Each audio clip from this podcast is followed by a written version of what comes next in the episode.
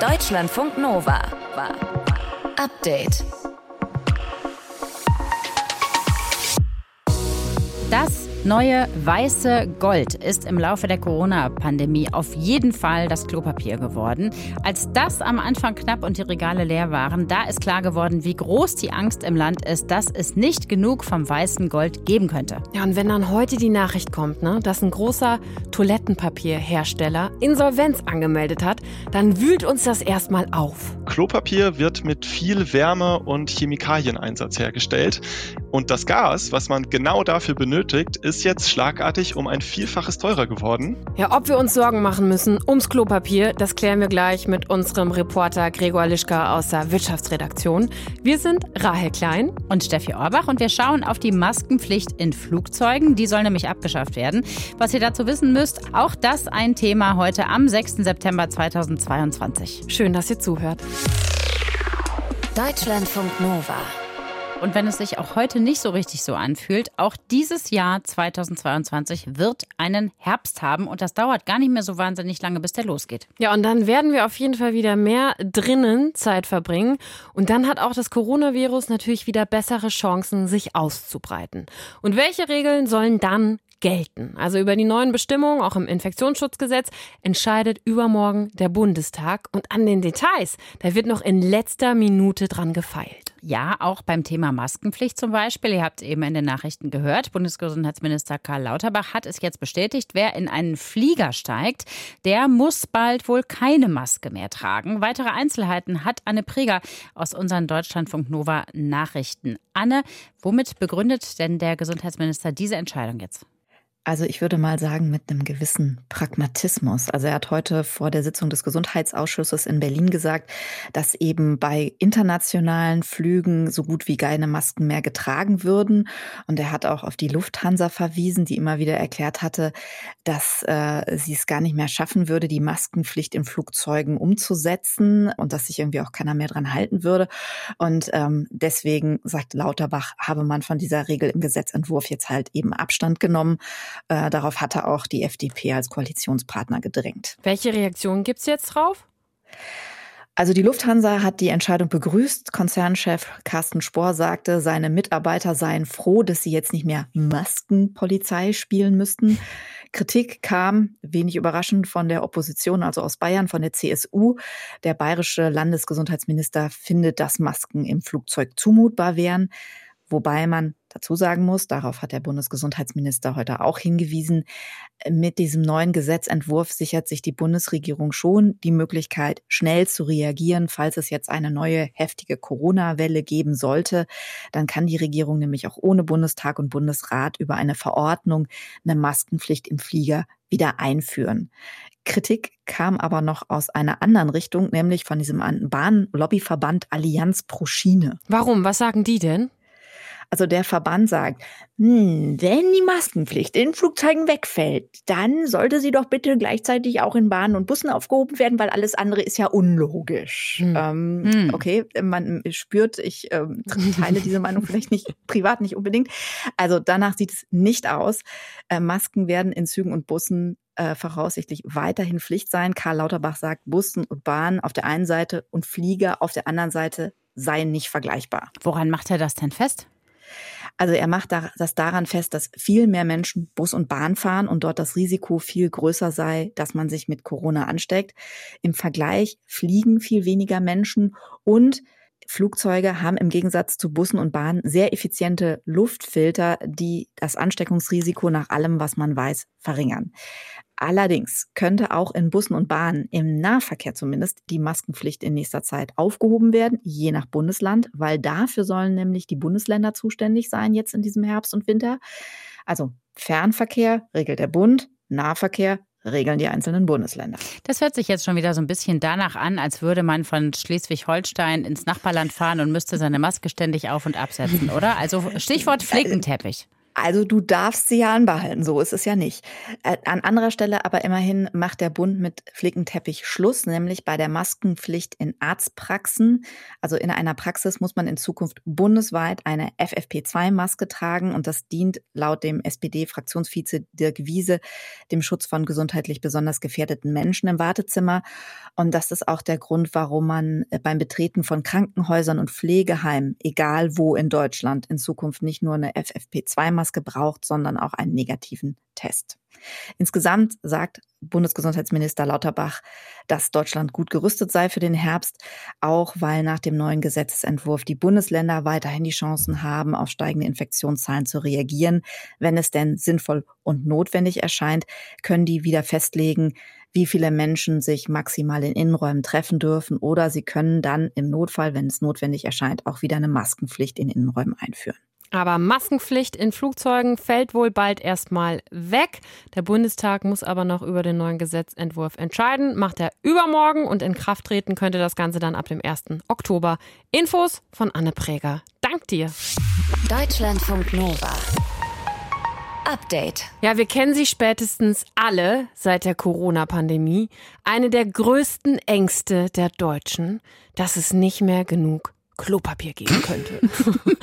und es war ja tatsächlich auch am Anfang der Pandemie wirklich knapp. Die Regale waren leer, weil viele von uns gehamstert haben. Ja, und Achtung, jetzt müsst ihr ganz stark sein, denn jetzt gibt es Nachrichten, die uns wirklich wieder verstörend sein könnten für Menschen, die Angst vor Klopapiermangel haben. Hakle, ein großer deutscher Toilettenpapierhersteller, ist pleite, hat Insolvenz angemeldet. Ob wir uns Sorgen machen müssen, das klären wir jetzt mit Gregor Lischka aus unserer Wirtschaftsredaktion. Gregor, ich krieg's nicht so richtig zusammen. Die müssten doch eigentlich stinkereich sein. Mit Klopapier konnte man doch eigentlich in den letzten Jahren wahnsinnig viel Geld verdienen, oder nicht? Ja, also könnte man meinen, 2020 ist die Nachfrage und darauf folgt dann ja auch der Preis für Toilettenpapier tatsächlich ja kurz in die Höhe geschnellt. Äh, die Zeit des Hamsterns, wir erinnern uns. Da könnte man natürlich vermuten, dass die Unternehmen richtig Kasse gemacht haben. Aber dieser Nachfrageboost war ja nur temporär. Also das hat ja nicht dazu geführt, dass wir alle einfach nur, weil Pandemie ist, äh, plötzlich mehr Klopapier konsumieren und der äh, Klopapierindustrie damit Riesengewinne bescheren. Und das sieht man auch in den Zahlen von Hakle. Hakle ist eine GmbH, ähm, deren Jahresabschluss kann man online ganz einfach nachschauen, kann jeder von uns machen. Das habe ich mal gemacht für das Geschäftsjahr 2020, also das Pandemie-Krisenjahr. Mhm. Und da haben die einen Umsatz von circa 80 Millionen Euro verzeichnet und der Gewinn, also nachdem die ganzen Mitarbeiter bezahlt und die Steuern bezahlt wurden und so weiter, der liegt bei gerade mal 650.000 Euro. Also ich bin jetzt selber kein Betriebswirt, aber die Zahlen sehen jetzt auf den ersten Blick nicht danach aus, dass Hackle in diesen Jahren irgendwie den großen Reibach gemacht hätte. Gut, also 650.000 Euro Jahresüberschuss klingt jetzt nicht unfassbar viel, klingt jetzt aber auch nicht mega wenig. Also wann kam dann der Twist? Also was ist dann jetzt passiert, dass die jetzt plötzlich gleich Insolvenz anmelden, anmelden müssten? Ja, ähm, der Ukraine-Konflikt ist passiert. Also das muss man wissen, Klopapier wird mit viel Wärme und Chemikalieneinsatz hergestellt. Und das Gas, was man genau dafür benötigt, ist jetzt schlagartig um ein Vielfaches teurer geworden. Und das kommt ja auch nur nochmal on top auf den allgemeinen Trend in dieser Industrie. Holz, Zellstoff, Energie, also alle Basisressourcen, die man für die Papierproduktion so braucht, sind auch schon vor dem Ukraine-Krieg knapper und teurer geworden. Sprich, ein Unternehmen wie Hackle hat jetzt deutlich höhere Produktionskosten und die konnten sie anscheinend auch noch nicht ausgleichen, weil sie diese hohen Preise so schnell noch gar nicht an die Drogerien und uns Verbraucher weiterreichen konnten. Und wenn du auf deutlich höheren Kosten sitzen bleibst, dann rutschst du als Unternehmen natürlich recht schnell in die roten Zahlen. Hm. Ich freue mich wahnsinnig, dass ich diese Frage in dem Interview mal so stellen darf. Was heißt das denn jetzt für die deutsche Klopapierindustrie und für uns als Klopapierkonsumenten? ja, also Klopapier ist ein Gut, äh, darauf werdet wahrscheinlich ihr nicht, ich nicht, wahrscheinlich auch die meisten anderen, die uns jetzt zuhören, ähm, also ungern verzichten wollen. Nein. Ähm, also es gibt natürlich auch kreative Möglichkeiten mit äh, Gießkanne und was auch immer. Oh. Aber ähm, es ist einfach so, dass es da immer eine sehr stabile Nachfrage geben wird nach Klopapier und dementsprechend auch ein entsprechendes Angebot. Also ich glaube jetzt nicht, dass jetzt ein Hersteller nach dem anderen Insolvenz anmeldet. Aber die Kosten werden jetzt natürlich, gerade nach so einer Unternehmenspleite, irgendwann schon bei uns Kundinnen und Kunden auch ankommen. Also Klopapier wird teurer werden. aber keine Mangelware. Wie das jetzt in der restlichen Papierindustrie aussieht, also zum Beispiel in der Buch- und der Zeitungsbranche, da bin ich mir wieder unsicher, denn äh, im Gegensatz zu Klopapier sind das ja oft Güter, auf die man im Zweifelsfall, wenn die jetzt deutlich teurer werden, dann vielleicht auch mal verzichtet. Und da äh, steht Hakle jetzt vielleicht exemplarisch erst am Beginn einer langen Reihe von Unternehmenspleiten. Ich glaube, alle haben jetzt aufgeatmet, als du gesagt hast, Toilettenpapier wird nicht zur Mangelware ja, werden. Das wollen wir hier um Gottes Willen nicht erzählen. Nur teurer. Aber das heißt, man kann schon sagen, dass von dieser Insolvenz auch ein gewisses Signal ja ausgeht für andere Bereiche. Ja, also darauf hat auch ein äh, Artikel in der Süddeutschen Zeitung heute nochmal verwiesen. Hakle ist der erste größere deutsche Konsumgüterhersteller, der wegen der Folgen des Ukraine-Kriegs ein Insolvenzverfahren einleiten muss. Das bedeutet jetzt übrigens nicht, dass Hakle komplett dicht macht, sondern dass jetzt erstmal nur eine Art Sanierungsplan ansteht, den die unter amtlicher Aufsicht durchsetzen müssen. Aber für uns als Verbraucher ist das jetzt ja auch eine Firma, die kennen wir alle aus dem Alltag und diese Meldung, dass sie jetzt Insolvenz anmelden, führt jetzt, glaube ich, vielen von uns ganz praktisch und plastisch vor Augen, welche Folgen hohe Energiepreise einfach auf unsere Unternehmenslandschaft haben können. Und das hat natürlich eine gewisse Ironie, dass irgendwie mit der Corona-Pandemie und jetzt mit der Energiekrise ausgerechnet Klopapier zu so einer Art Krisensymbol unserer Zeit geworden ist. Tja, Wer hätte das mal gedacht, ne? Hakle, der deutsche Toilettenpapierhersteller, ist pleite, hat Insolvenz angemeldet, aber nochmal zur Beruhigung für euch alle. Jetzt rennt nicht gleich wieder in die Drogerie. Es wird keine Mangelware. Wir werden weiter genug Klopapier für alle haben. Es wird nur ein bisschen teurer werden. Und Danke. es gibt ja auch noch andere Hersteller. Es gibt jede Menge andere Hersteller und wenn es die nicht mehr gibt, dann können wir immer noch das mit der Gießkanne machen, was Gregor eben vorgeschlagen hat. Tipps dazu auf deutschlandfunknova.de. Deutschlandfunk Nova.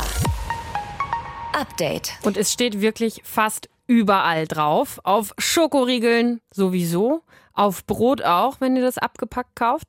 Auf Senf sogar. Also der Hinweis, kann Spuren von irgendwas enthalten. Milch, Nüssen oder sowas ähnliches. Und weil es eben überall draufsteht, sagt die Verbraucherzentrale Bayern, das ist alles irgendwie zu viel. Und in einem aktuellen Online-Artikel, da kritisiert sie diesen Hinweis auch. Deutschlandfunk Nova-Reporterin Chrissy Mockenhaupt, dabei ist das doch eigentlich ein wichtiger Hinweis für Menschen, die Allergien haben, oder? Ja, schon, wenn die Wahrscheinlichkeit denn auch tatsächlich besteht, dass irgendwas mit drin ist, was eine Allergie auslösen könnte. Allerdings drucken eben viele Hersteller den Hinweis ja quasi ein bisschen übervorsichtig auf die Packung, um sich auf jeden Fall rechtlich abzusichern. Für AllergikerInnen fallen so im Zweifel viele Lebensmittel weg, die sie eigentlich essen könnten. Aber was heißt denn dieser Hinweis überhaupt genau? Das heißt, es ist keine reguläre Zutat, die sozusagen ja absichtlich in einem Produkt landet, aber durch eine Verunreinigung könnten kleinste Spuren eines Allergens trotzdem ins Lebensmittel kommen. Zum Beispiel bei Schokolade. Zartbitterschokolade enthält keine Milch, ist also laktosefrei und vegan. Es kann aber sein, dass im selben Raum oder auf derselben Anlage auch Milchschokolade produziert wird, zum Beispiel über die Luft, über das Personal oder auch durch kleinste Reste, die noch irgendwo in dieser Schokoladenanlage hängen, könnten eben Spuren von Milch in die eigentlich milchfreie Zartbitterschokolade gelangen.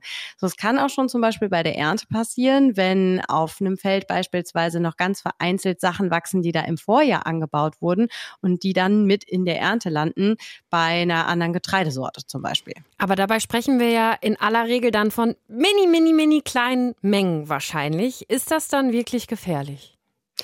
Für die meisten AllergikerInnen nicht. Meist braucht es dafür dann doch schon größere Mengen und wenn sie denn reagieren, dann oft mit Pusteln auf der Haut oder Verdauungsproblem. Das ist jetzt natürlich unangenehm, mhm. aber nicht lebensgefährlich. Dass jemand zum Beispiel wirklich Luftnot bekommt oder sowas wegen einer solchen Verunreinigung, das ist extrem selten, sagt die Allergologin Katharina Blümchen von der Uniklinik in Frankfurt am Main. Aber naja, wenn man weiß, dass man halt ganz extrem auf gewisse Sachen reagiert, dann ist man ja doch eher vorsichtiger.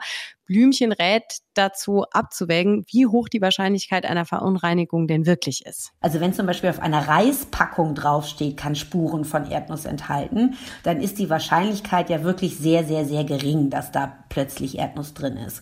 Aber wenn auf einem Müsli draufsteht, kann Spuren von Erdnüssen enthalten, obwohl es vielleicht zum Beispiel Haselnussmüsli ist, ja, dann wäre ich als Patient da natürlich doch etwas sehr vorsichtig, dieses Müsli zu essen. Das klingt jetzt so, als wäre der Hinweis dann nicht immer unbedingt eine Hilfe, was er ja eigentlich sein sollte. Ist das nicht irgendwie aber auch ganz grundsätzlich gesetzlich geregelt? Nee, ich war auch erstaunt, aber dieser Spurenhinweis ist freiwillig. Nur reguläre Zutaten müssen auf der Verpackung stehen. Aber die Hersteller wollen halt so einen ja, Haftungsausschluss schaffen. Also, wenn jemand, der allergisch auf Erdnüsse reagiert, ein Produkt ist, das Spuren von Erdnüssen enthält und das steht auch so auf der Packung, selber schuld.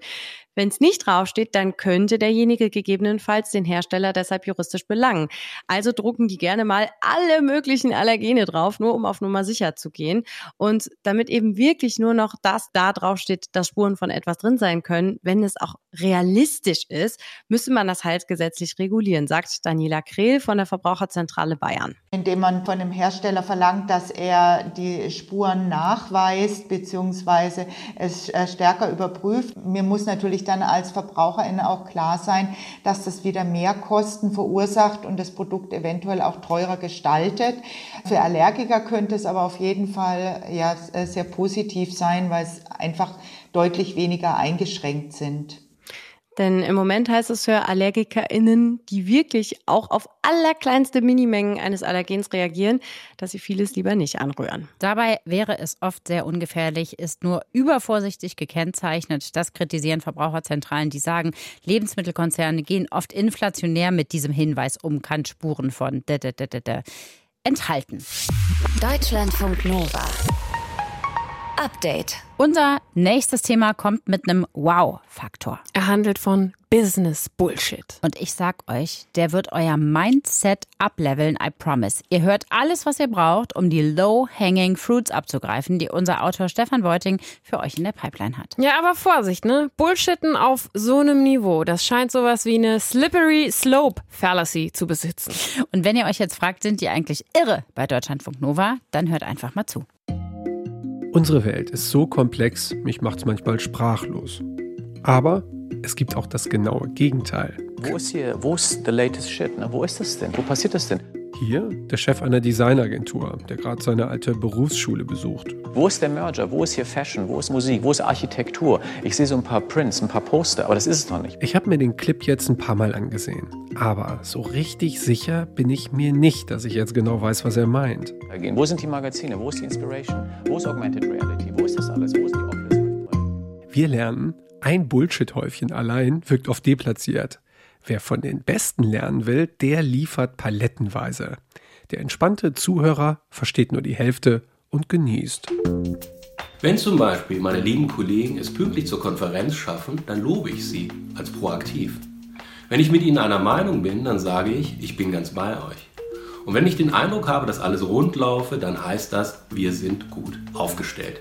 Jens Bergmann, geschäftsführender Redakteur beim Wirtschaftsmagazin Brand 1, Autor des Buches Business Bullshit. Und natürlich gäbe es das Phänomen nicht, wenn dieses Bullshitten nicht auch handfeste Vorteile hätte. Er klingt gut und eignet sich dazu anzugeben. Er lässt Oberflächliches tiefgründig erscheinen und Unsinn bedeutsam. Tja, und obwohl wir das doch eigentlich wissen und oft auch durchschauen, funktioniert Bullshitten exzellent. Zumindest für die oder den Einzelnen. Ein Forschungsteam um die Psychologin Kara Jakubian hat untersucht, was passiert, wenn wir absichtlich verbal herumblähen. In ihrem Experiment sollten Probanden offensichtliche Fake-Stories möglichst glaubhaft weitererzählen. Dabei half ihnen das Bullshitten sehr. Und am Ende waren diejenigen, die den höchsten Bullshit-Index erreicht hatten, diejenigen, deren individuelle Intelligenz tatsächlich hoch war und die auch noch von den anderen als intelligent eingestuft wurden.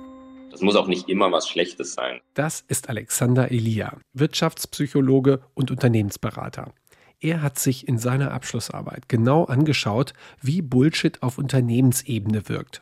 Und nein, es muss nicht immer schlecht sein.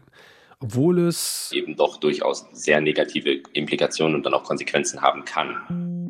Studien belegen, einzelnen Teams und ganzen Unternehmen kann fortgesetztes Bullshitten schaden. Wo wir es eben vermehrt ja auch nachweisen konnten, ist, dass eben gerade im Führungsumfeld äh, Bullshitten überproportional häufig vorkommt, vor allem eben auch dadurch, äh, dass sich durch das Bullshitten an sich eine Art Legitimität erkauft werden soll, ähm, die man gegebenenfalls sonst nicht bei sich selber wahrnimmt oder vermutet, dass andere diese nicht bei sich wahrnehmen.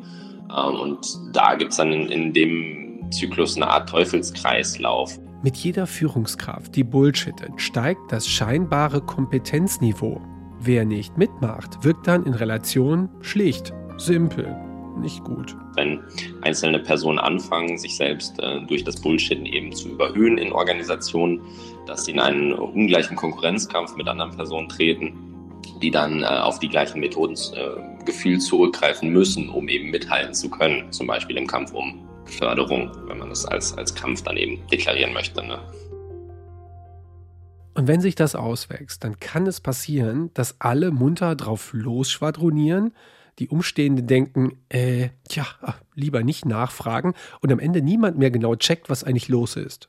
Alexander Elia hat das exakt so erlebt, mag aber aus beruflichen Gründen nicht konkreter werden. Und solltet ihr mal in eurem Umfeld den Verdacht haben, uh, Bullshit-Alarm, dann gibt's hier noch einen Tipp vom Wirtschaftspsychologen ist natürlich äh, immer eine Möglichkeit, tiefgreifende Fragen zu stellen, also genau dem Ganzen sozusagen auf den Zahn zu fühlen. Ähm, ist sicherlich eine, eine ähm, Strategie, mit der man einen Bullshitter oder jemanden, der bullshittet, äh, identifizieren kann, dann eben auch äh, da das aufzeigen kann, dass da eben vielleicht nicht ganz so viel hintersteckt, wie es vorne dran steht.